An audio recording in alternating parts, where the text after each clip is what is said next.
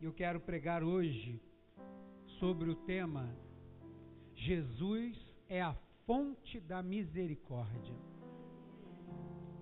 Jesus é a fonte da misericórdia. Eu queria que você abrisse aí no Evangelho de João, capítulo 5. Evangelho de João, capítulo 5. Um coxo há 38 anos. 38 anos num lugar chamado Betesda, casa da misericórdia. Mas ele não encontrou misericórdia. Mas chegou a fonte da misericórdia um dia ali. E tudo mudou na vida daquele homem. Você achou aí João capítulo 5? Versículos de 1 a 5, diz assim a palavra do Senhor. Passadas estas coisas, havia uma festa dos judeus, e Jesus subiu para Jerusalém. Ora, existe ali, junto à porta das ovelhas, um tanque, chamado em hebraico Betesda, o qual tem cinco pavilhões. Nestes jazia uma multidão de enfermos, cegos, coxos, paralíticos, esperando que se movesse a água, porquanto um anjo descia em certo tempo, agitando-a. E o primeiro que entrava no tanque, uma vez agitada a água, sarava de qualquer doença que tivesse. Estava ali um homem enfermo, havia 38 anos. Senhor, obrigado porque nós já o conhecemos como a fonte da misericórdia. Um dia o Senhor teve misericórdia de mim e me salvou. E quantas e quantas milhares de vezes o Senhor tem exercido a misericórdia para salvar e para curar.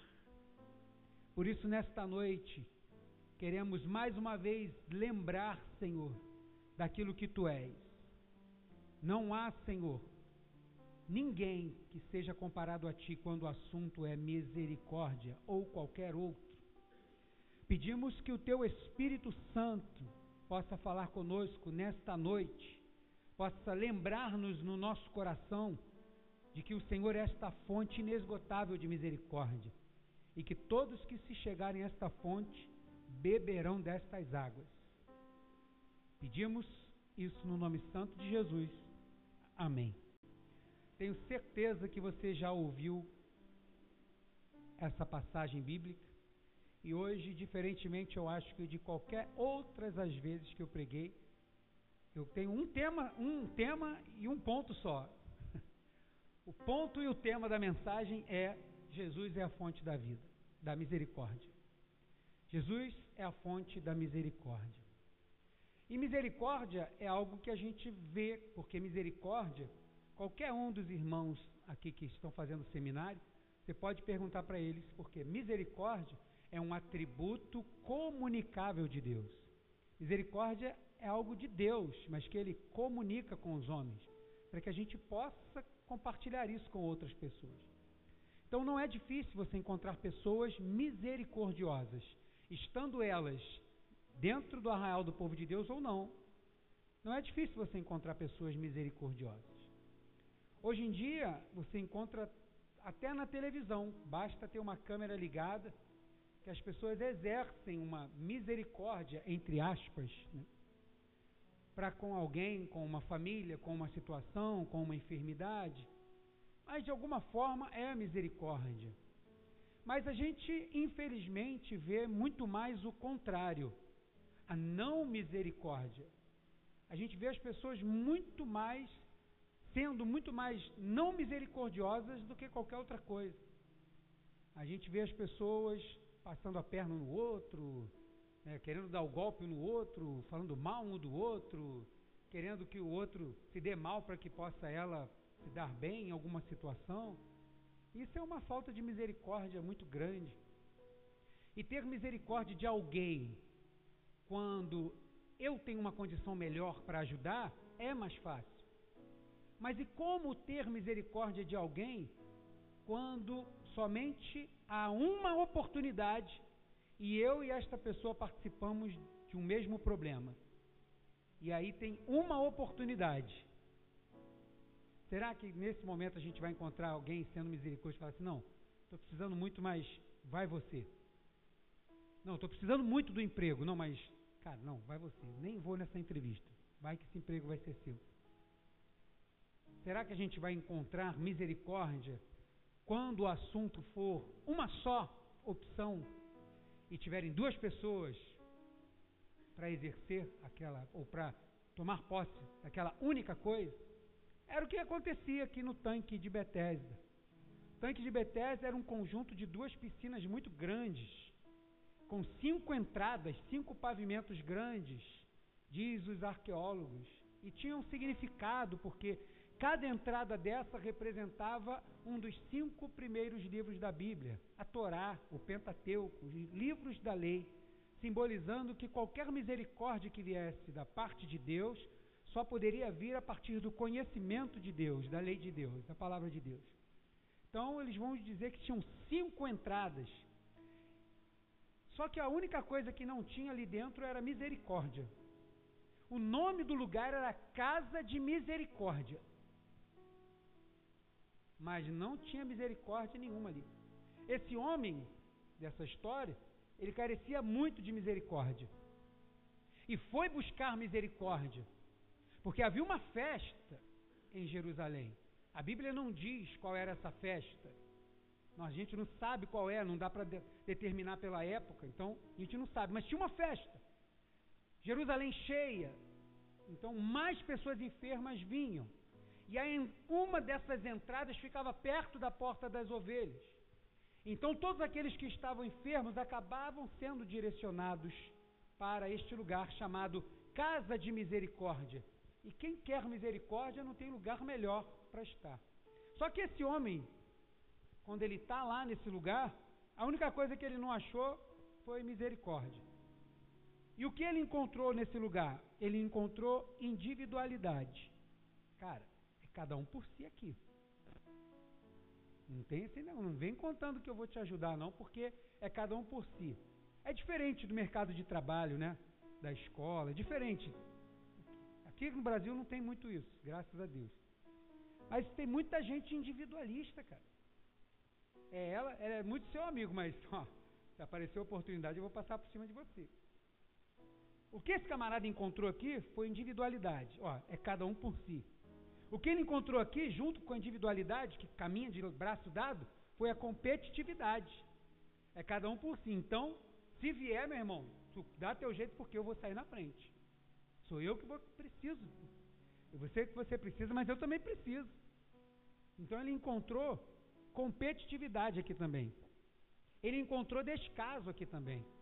Porque, afinal de contas, a Bíblia vai dizer que são 38 anos quem aqui ainda não chegou a 38 anos? Faça assim, com a mão. Eu não, já passei um pouquinho. 38 anos o camarada está sem poder andar. Não sei quantos anos ele tinha. E as pessoas podiam estar ali, mas é descaso. Diferente da saúde pública. Né? Graças a Deus você chega numa UPA, o pessoal te pega, te cuida, né? te, te dá atenção, né? Tem todo um cuidado. Mas aqui, meu irmão, era descaso. Descaso total. Ninguém, não tinha ninguém. Se era, se era individualidade, se era competitividade, o descaso é consequência, meu irmão. Porque a pessoa vai ficar lá, não ia ter ninguém para falar assim. Gente, olha só, pô, o cara está aqui há 38 anos. Vamos dar moral para ele aí quando mexer a água ali. Bota ele lá primeiro, né? Para o cara poder ser curado. 38 anos, eu estou aqui, tem 5. O cara está 38. Não tem esse negócio, meu irmão. É descaso total. E a pior coisa que tinha lá, que ele encontrou, na verdade, ele só ficou sabendo depois, era ilusão. Porque não tinha anjo nenhum que mexia água nenhuma. Não existia isso. Os historiadores vão dizer que nesse lugar, mais abaixo um pouco, nas ruínas lá em Jerusalém, foi descoberto um templo pagão com piscinas curativas, curadoras, ali naquele lugar, bem próximo dali. Então havia assim essa coisa de que havia um anjo, e, é, e esse anjo, o que ele vinha fazer? A, a, a lenda era que esse anjo vinha se lavar. Quando você vai ler a história, esse anjo ele vinha se banhar nas águas, ele não vinha só mexer nas águas. Ele estava passando por ali, igual aqueles passarinhos que estavam voando assim, que vê um chafariz. Aí, eu estou tão sujo, o cara não deixa eu entrar aqui. O anjo se banhava ali. Quando ele saía, a primeira pessoa que entrasse era curada de qualquer enfermidade.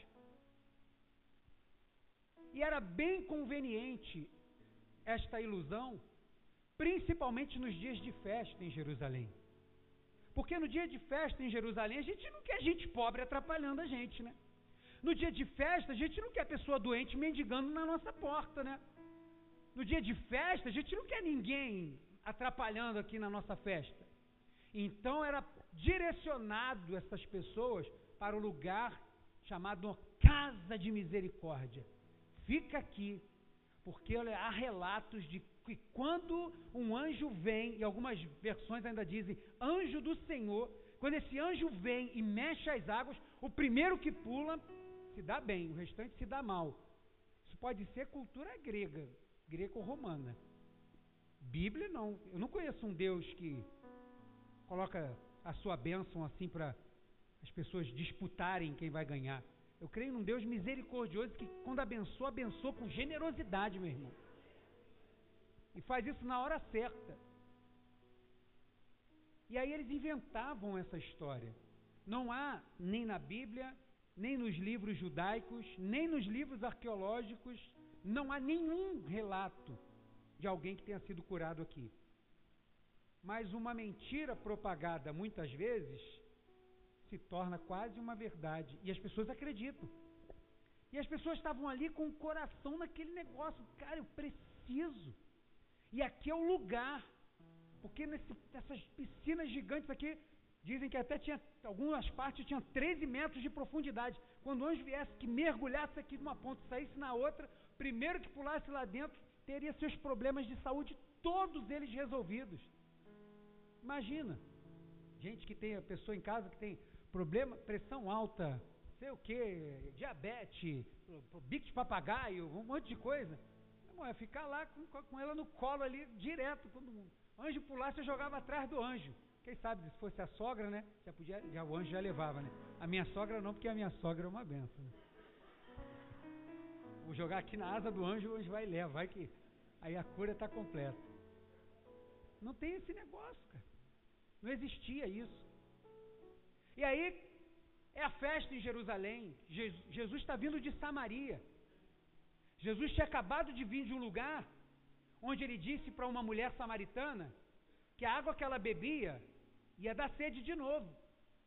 Mas a água que ele tinha ia matar a sede dela eternamente e mais, ia transformar ela numa fonte inesgotável de água.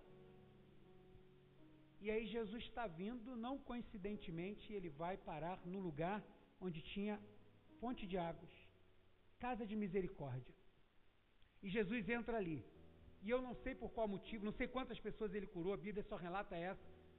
Mas eu não sei por qual motivo, se esse camarada era o que estava mais tempo, ou que Jesus já viu no coração dele pelo que vai acontecer mais na frente. Jesus parou do lado desse camarada. E ali Jesus começa um diálogo rápido com ele. Jesus não está preocupado em tirar toda, desmistificar o que está acontecendo. Jesus poderia ter parado ali e falado assim: rapaz, você está esperando o que aqui? Você não vai conseguir nada aqui. Sou eu que vou curar você. Sai desse negócio aqui, cara.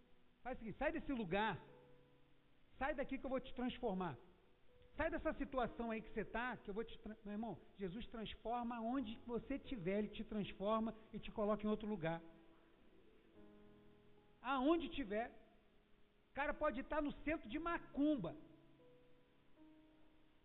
Mas se um dia o evangelho foi pregado para ele e aconteceu alguma coisa lá que isso estartar no coração dele, daqui a pouco ele está dentro de uma igreja. Pai, Deus tira o camarada da onde ele tiver. E aí Jesus não ficou preocupado com o lugar que ele estava. E aí Jesus chega e começa a conversar com ele. E tem um diálogo com ele. Você está com a Bíblia aberta ainda aí? No versículo 6, Jesus fala com ele. Jesus, vendo-o deitado e sabendo que estava assim há muito tempo, perguntou-lhe: Queres ser curado? Você quer ser curado? Ele poderia dizer: Não, não é, não, eu estou aqui, na verdade, aqui só estou fiscalizando. Para quando o anjo chegar, eu vou. Claro que eu quero, é o que eu mais quero, é o que eu desejo. Mas por que que Jesus pergunta para um camarada que está diante de um tanque, que acredita que vai vir alguma coisa, que vai acontecer e tal, e quem sabe, mesmo com toda impossibilidade, que com certeza ninguém vai ajudar ele, porque ninguém ajudou, mas ele ainda tinha uma esperança de, sei lá, ou o anjo passar assim, bater com a asa nele e jogar ele lá dentro, sei lá o que, que ele estava esperando. Então Jesus quer reafirmar aquilo que ele quer. Para quê? para saber como que ele quer. Qual é a expectativa que tem dentro do teu coração? Jesus quer que ele fale. E aí Jesus vai perguntar: Você quer ser curado? E ele não vai responder assim: Quero. Ele vai dizer tudo aquilo que Jesus estava esperando que ele dissesse. Versículo de número 7. Respondeu-lhe o enfermo: Senhor, não tenho ninguém que me ponha no tanque, quando a água é agitada. Pois, enquanto eu vou, desce outro antes de mim. Aí Jesus poderia retornar a pergunta para ele. Então, como você espera ser curado, meu? Está fazendo o que aqui? Jesus queria ouvir dele aquilo que ele pensava sobre a situação. Ele é uma pessoa que está num lugar onde ele espera receber uma coisa que no fundo, no fundo, ele sabe que não vai receber. E quantas vezes a gente não está assim também?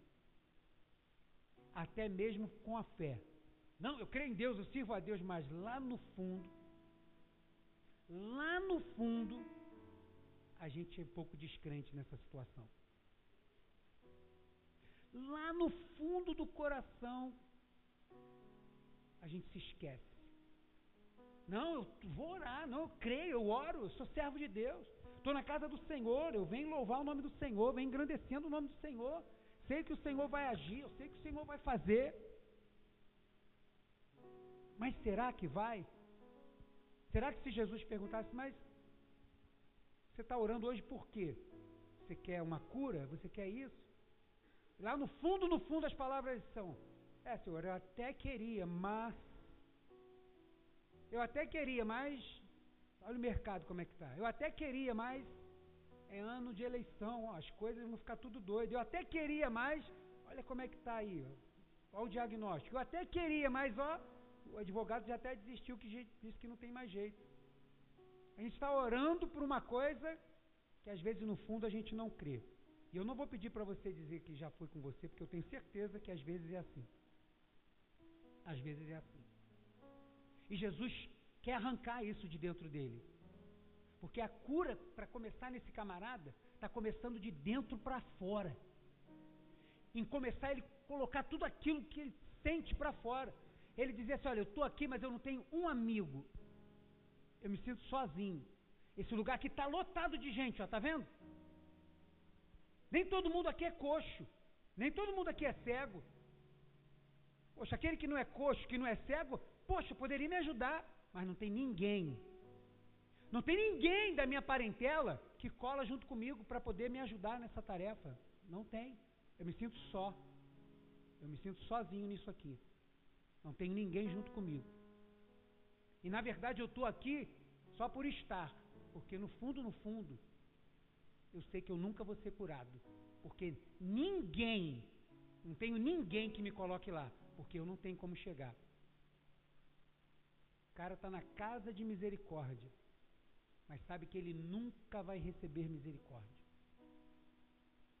E aí Jesus está ali, está ouvindo ele falar. Mas é muito mais do que um versículo 7, é muito mais do que essas palavras. Jesus está fazendo esse camarada falar. Ele poderia somente ter dito assim: Sim, Senhor, eu quero, eu creio. Mas ele quis colocar para fora tudo aquilo que ele estava sentindo. As orações mais sinceras são aquelas que tocam o coração de Deus. Nada de oração pronta, meu irmão. Nada de oração já pré-reformulada. Porque a gente sabe fazer isso, irmão. Você pede para orar, a gente já tem já um, um, um, um cabeçalho de como começa a nossa oração. Senhor, meu Deus e meu Pai. A gente já tem um cabeçalho pré-estabelecido. E para terminar a oração, a gente também já tem lá uma, uma, um rodapézinho preparado para como a gente termina a nossa oração. Tem problema? Não tem problema nenhum.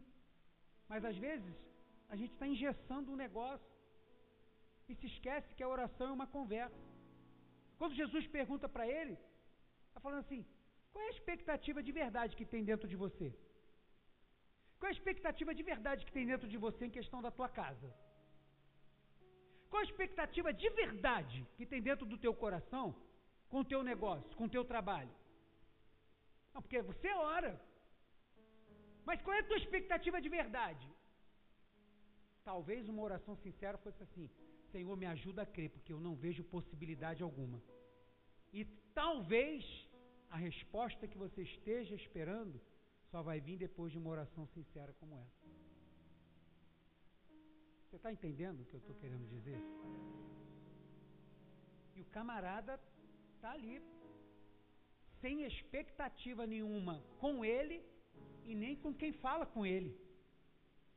Mas só que quem chegou diante dele não foi um curioso, não foi alguém do templo para ver se todos os mendigos e doentes estavam ali dentro enfiados para não atrapalhar a festa.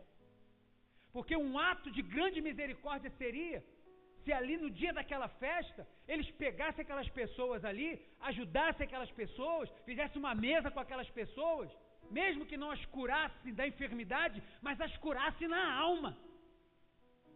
Mas essas pessoas eram indignas do Evangelho, não podiam nem entrar no templo, porque eram enfermas. A festa está comendo solta aqui, louvor, adoração, tal, vários cantores, pregadores famosos, e do lado de fora, uma pessoa sem expectativa nenhuma. E às vezes do lado de dentro também. A gente está indo só no mecânico. Eu vou para a casa de misericórdia e volto, mas qual a tua expectativa? Nenhuma, acho que não vai acontecer nada. Se você chegou assim hoje, fica tranquilo, irmão.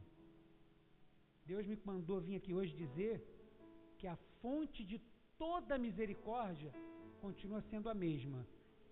Ele só quer que você se chegue a Ele como você precisa chegar. Talvez você esteja olhando para outras coisas. Imagina comigo. Jesus está ali conversando com ele. Ele é coxo, não é cego. E ele está olhando para Jesus. Mas ele não pode ficar com os olhos totalmente em Jesus. Por quê? Porque vai que o, o anjo chega na hora que ele está conversando. Ah, lá, me atrapalhou. Camarada, ah lá, passou na. Ó, tá vendo? Se não tivesse bate-papo aqui, eu já tinha agora. Talvez fosse minha vez. Ele poderia estar com os olhos somente lá. Mas de alguma forma ele reconheceu alguma coisa em Jesus. Ele deu toda a atenção a ele, não se preocupou. E aí o verso 7 diz: Respondeu-lhe o enfermo, Senhor, eu não tenho ninguém, eu estou sozinho. Ninguém que me ponha no tanque quando a água é agitada. Pois enquanto eu vou, desce outro antes de mim. Quem são esses outros, pastor? Se o senhor disse que não tem cura. Aqui no Brasil não tem, mas fake news não é coisa nova não, sempre existiu. Lembra quando Jesus ressuscitou? O que, é que os sacerdotes disseram para os soldados que estavam na porta do túmulo. Fala que vocês dormiram, está aqui um dinheiro, ó. Os sacerdotes pegaram dinheiro, ó. Fica tranquilo, se Pilatos for falar alguma coisa com você, a gente vai interceder em favor de vocês, tá? Vocês vão ficar presos alguns dias e mas não vão matar vocês. Mas fala isso. Fala que vocês dormiram e os discípulos vieram e roubaram. Não fala que ele ressuscitou, não. Não, não, tranquilo. Você acha que não existia isso? Não, fulano foi curado. É igual antigamente tinha o pessoal que. Não sei se hoje ainda é assim, né? Mas antigamente tinha o pessoal que ganhava na loteria que ninguém sabia onde estava, onde. Ah, ganhou o carro onde? Lá no Acre. Caramba, o cara ganhou sozinho no Acre. Às vezes a pessoa nem existia, né? Como teve alguns escândalos da loteria. Estranho ter escândalo no Brasil, né? Mas às vezes acontece um ou outro assim. Vem alguém antes de mim, aí o cara, ah, fui curado. Ah, caramba. E isso mantinha as pessoas naquele cativeiro. Era a casa de cativeiro. Não era a casa da misericórdia. Mas Jesus chegou ali do lado dele. E aí Jesus, verso 8, depois que ele falou, abriu o coração, ele não falou que queria ser curado, ele falou que já tinha perdido toda a esperança de ser curado. Então Jesus vem e fala para ele assim: Então, lhe disse Jesus: Levanta-te, toma o teu leito e anda. Três ordens. Levanta. Pega o teu leito e anda. Três ordens impossíveis. Se ele fosse cego, né? Levanta, pega o teu leito e anda, cara. O cara era coxo. Deu três ordens que ele jamais imaginou que um dia ia entrar pelos ouvidos dele. Jesus deu três ordens impossíveis há 38 anos para aquele homem. Há 38 anos aquele homem jamais ia ouvir essas palavras. Jesus dá três ordens impossíveis para aquele homem. E isso entra pelos ouvidos daquele homem, porque a fé vem pelo ouvir.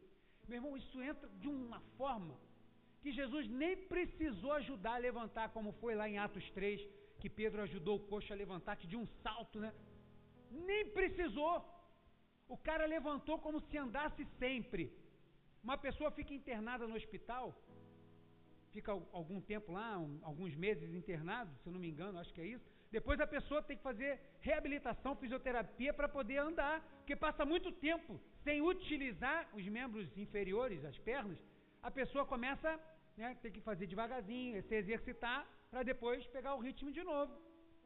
O cara está 38 anos sem exercitar as pernas. Vê as pernas das pessoas quando fica muito tempo sem exercitar os músculos vão minguando, não tem exercício, vai ficando fininha.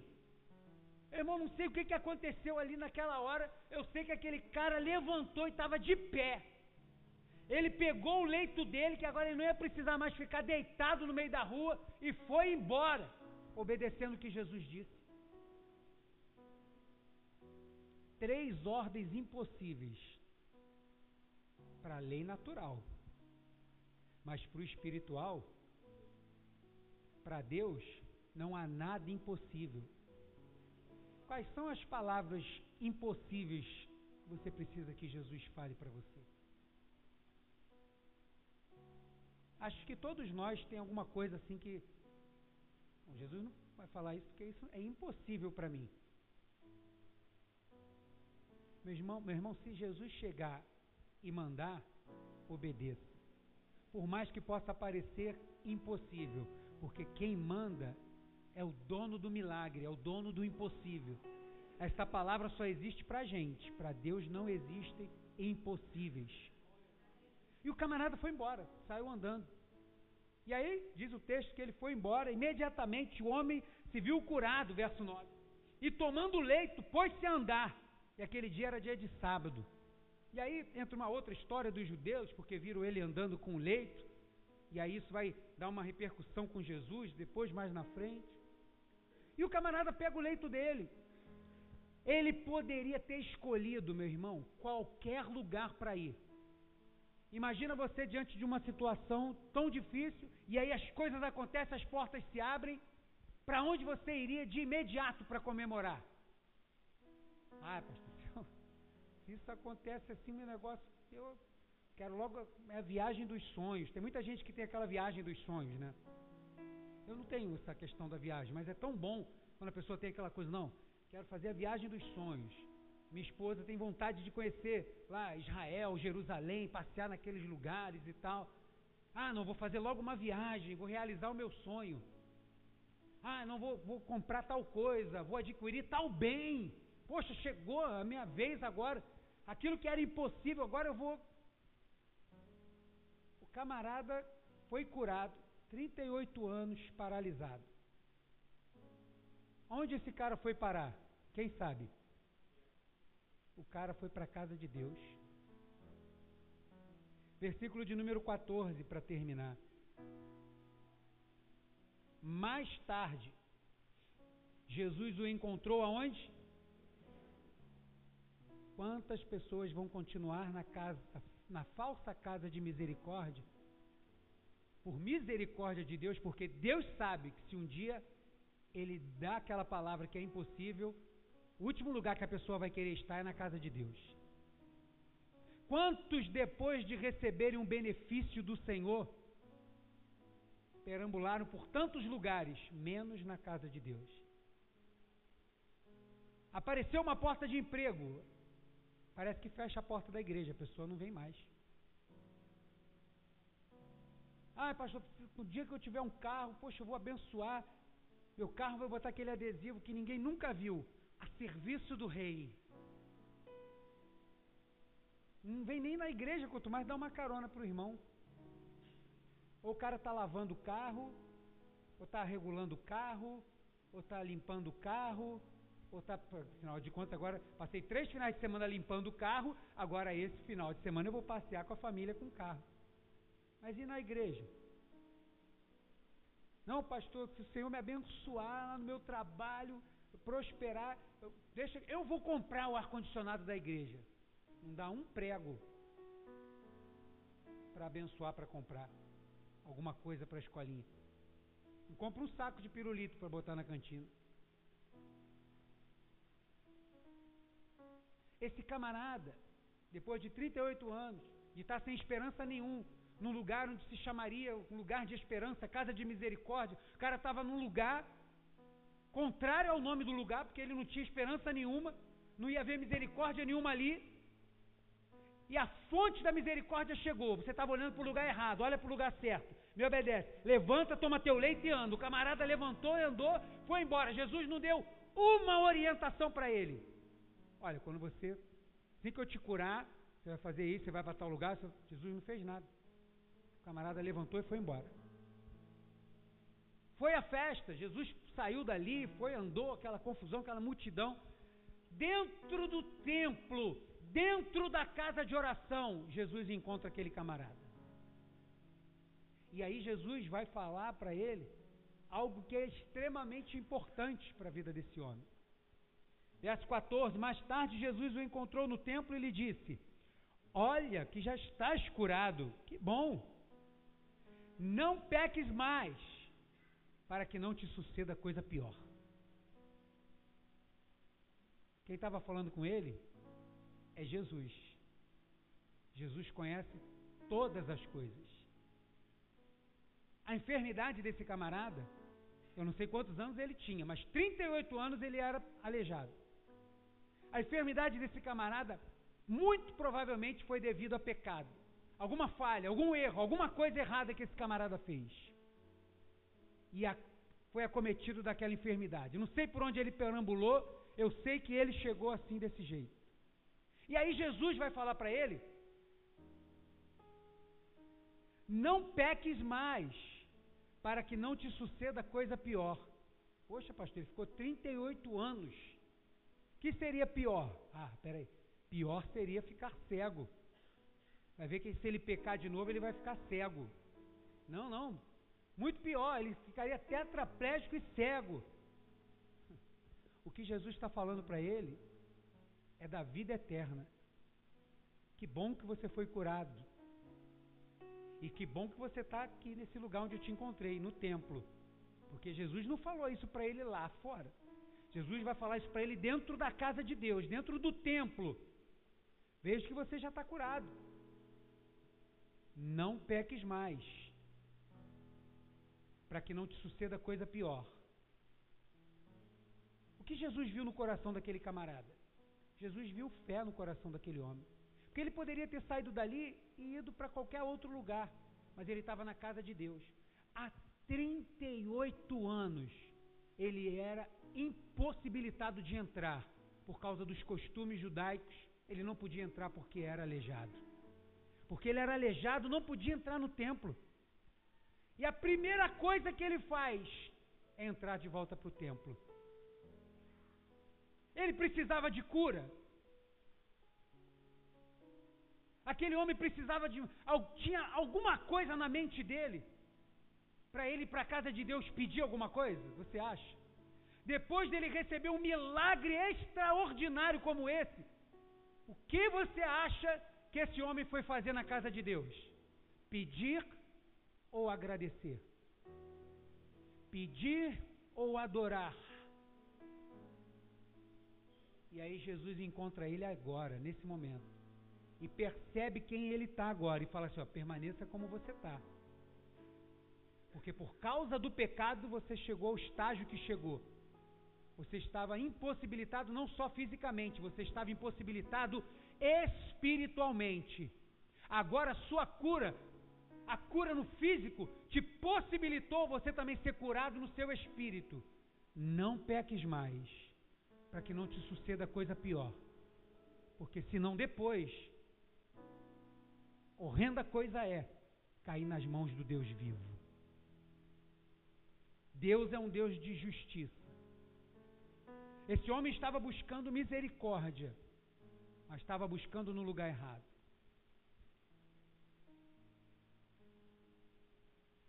Mas só que ele encontrou a fonte da misericórdia. E disso tudo que eu estou falando aqui agora, o que eu quero é que você saia daqui lembrando disso. Jesus é a fonte da misericórdia. Meu irmão, se ele é a fonte, não vai buscar em outro lugar. Porque a misericórdia que Deus tem, ela age em todos no, no ser humano por completo. Ela não age somente no físico. Ela age no físico. Ela age na alma. Aquele camarada não é mais o do versículo 7. Não tem ninguém por mim, não tem não sei o quê. Não é mais esse. E age no teu espírito. Porque agora, como ele disse lá em João 4, Deus procura os verdadeiros adoradores que o adorem em espírito. Esse camarada foi parar dentro do templo. Jesus não encontrou ele na barraquinha de cachorro quente, nem na barraquinha de pipoca, nem no tiro ao alvo. Jesus encontrou esse camarada dentro do templo. Tinha muita coisa acontecendo em Jerusalém, a festa era em Jerusalém, mas ele estava no templo. Tinha muita coisa ao redor que ele poderia fazer, mas ele estava no templo. Ele poderia ter buscado andar agora com as suas perninhas para fazer um monte de coisa, mas ele preferiu manter suas perninhas fixadas dentro da casa de Deus. Você crê que Jesus ainda é a fonte de misericórdia? Talvez você esteja até no lugar certo, mas a intenção não é a certa. No fundo, no fundo, você pode não estar acreditando mais que isso é possível.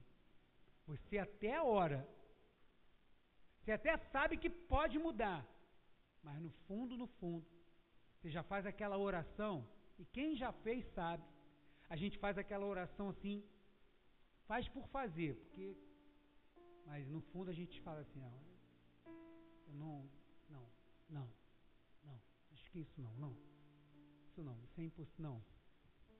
Eu vou falar porque já pensei mesmo, Deus já sabe, mas a fonte da misericórdia, ela começa mudando isso, para depois mudar o resto.